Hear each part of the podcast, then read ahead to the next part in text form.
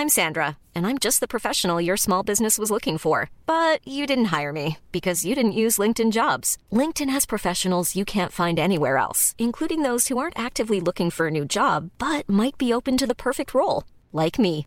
In a given month, over 70% of LinkedIn users don't visit other leading job sites. So if you're not looking on LinkedIn, you'll miss out on great candidates like Sandra. Start hiring professionals like a professional. Post your free job on linkedin.com/people today.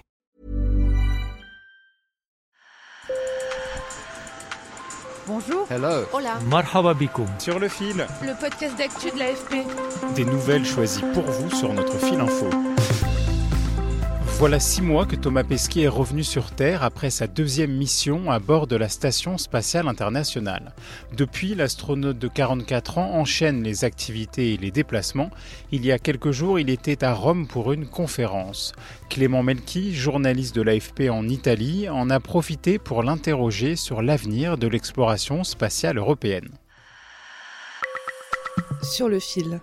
Après être devenu le premier Français aux commandes de l'ISS, Thomas Pesquet prépare maintenant l'avenir avec ses activités à l'ESA, l'Agence spatiale européenne. Le but, c'est de continuer à défricher pour en savoir plus sur notre planète et le système solaire. Et pour lui, pas de doute, l'exploration spatiale vit un tournant. Aujourd'hui, dans l'orbite basse autour de la Terre, basse c'est aux alentours de 500 km, ça fait 20 ans, plus de 20 ans qu'on a une présence humaine continue avec la Station spatiale internationale. Euh, voilà, aujourd'hui, il est temps pour nous, les astronautes institutionnels, donc d'États, de, l'Europe, des pays européens, euh, ou nos partenaires internationaux, d'aller plus loin et, euh, et d'emmener cette exploration spatiale euh, humaine avec nous. Et cette exploration passera par un retour sur la Lune avec l'ambitieux programme de la NASA associant le Canada, le Japon et l'Europe et baptisé Artemis.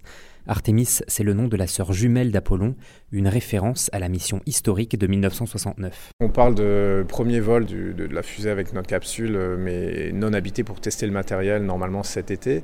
Euh, deux ans après ce premier vol, donc on parle de mi-2024, premier vol habité, mais là sans descendre sur la Lune, mais vraiment aller euh, autour de la Lune, préparer un peu toutes ces trajectoires.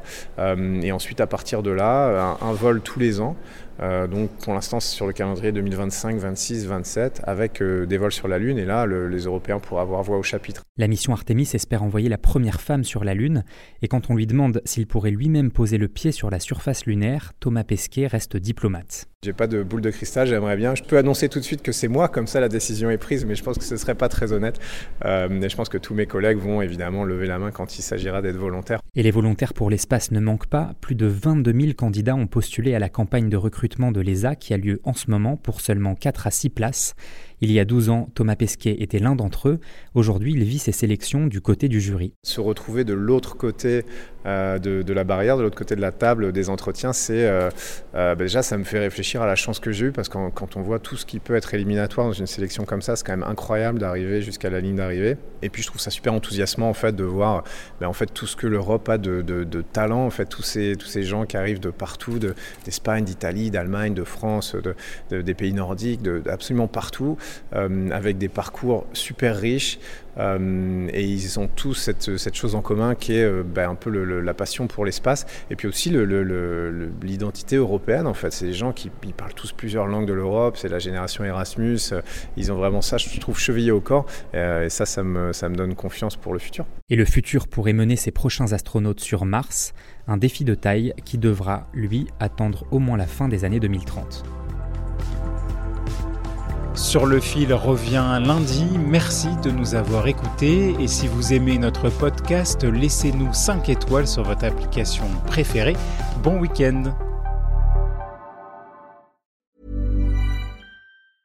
Hey, it's Paige DeSorbo from Giggly Squad. High quality fashion without the price tag. Say hello to Quince. I'm snagging high-end essentials like cozy cashmere sweaters, sleek leather jackets, fine jewelry, and so much more. With Quince being 50 to 80% less than similar brands. And they partner with factories that prioritize safe, ethical, and responsible manufacturing. I love that. Luxury quality within reach. Go to quince.com slash style to get free shipping and 365 day returns on your next order. Quince.com slash style.